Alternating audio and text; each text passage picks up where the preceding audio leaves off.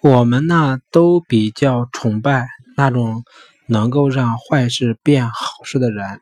这样的高手呢令我们肃然起敬。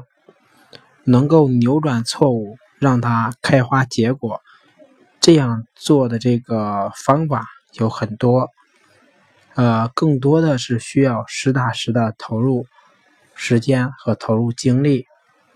比如说。作为产品经理来说，想要实现这样的扭转，需要重新规划商业模型啊等等这种措施吧，它自然会遇到很多的障碍。那么实施起来也都是一些比较大的动作，其实是非常非常至关重要的大动作。呃，同时呢，我们其实也有一些小的点。就是一些小的事情，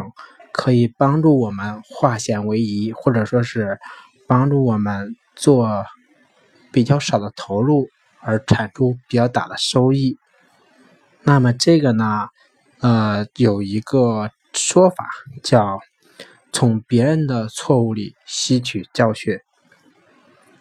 怎么说呢？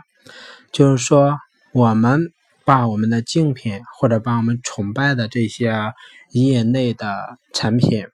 把他们犯过的错误列一个清单，然后在我们需要做决策的时候，我们时不时的、定期的去看这份错误清单。那么，我们为什么这么做呢？呃，这里有三个原因。第一个呢，就是其实很多比较大的成功，比如说像 QQ 的成功、微信的成功，还有微博的成功，那么他们很少呢是可以说是归结到一个原因，说因为做对了某一件事情而成功的，这个是很少的，几乎他们是做对了啊几百个事情而成功的。你如果想把他这些都做对的这个事情复制下来，几乎是不可能的，也存在着非常大的困难，对吧？但是，如果他们在某个点上犯了错，你把他这个错误记下来，自己去避免这个错误，相对来说就更容易一些，因为一个错误，呃。一般，无论说是他缺乏这个知识，还是太过于自信了，是吧？嗯，等等吧，反正就是唯一的一个原因，就是说他认为他能干好，结果没干好。那么我们学习这个，他没有干好，我们是否能干好，是非常有教育意义的。另外呢，就是它还有第二个原因，就是说，呃，尽管我们都相信啊，积极正面的信息是比负面信息、比消极负面的信息要好的，是吧？啊，但是实际上你也会发现，你可以回顾你的经历里面的一些事情，所听所闻，你会发现那些负面的信息，其实你记得更清晰一些。所以说呢，既然你记得住，那你就应该从这里面吸取一点教训，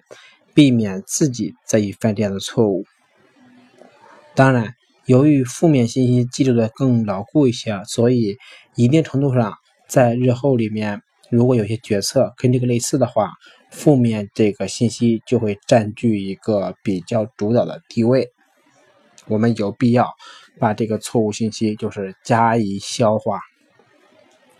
第三个呢，就是说，嗯，由于我们记录的是别人犯过的错，所以呢，我们是一个客观的去看待，就不存在自己的主观念头，是吧？因为一个人去评判自己的错误的时候，很多情况下其实是被蒙蔽了双眼，你并不认为错了。但是呢，由于呃，由于你现在是要去看别人的错误，所以呢，它与你毫无关系。那么你就不会被自己的一个内心的辩护而蒙蔽了双眼，你呢就可以更好的客观的去看待它。所以说呢，这是你一个非常有效的学习的一个工具。就是说去研究别人的错误，呃，能够就是把别人的错误，然后你加以整整整理归纳啊，并提出解决方案，或者说避免踩坑的话，那么你的产品迭代，或者说你的团队管理，都能够一定程度上避免犯别人犯过的错。就是避免重蹈他人的覆辙，是吧？这个其实是对团队整体成长，对我们的一个商业节奏是非常有帮助的。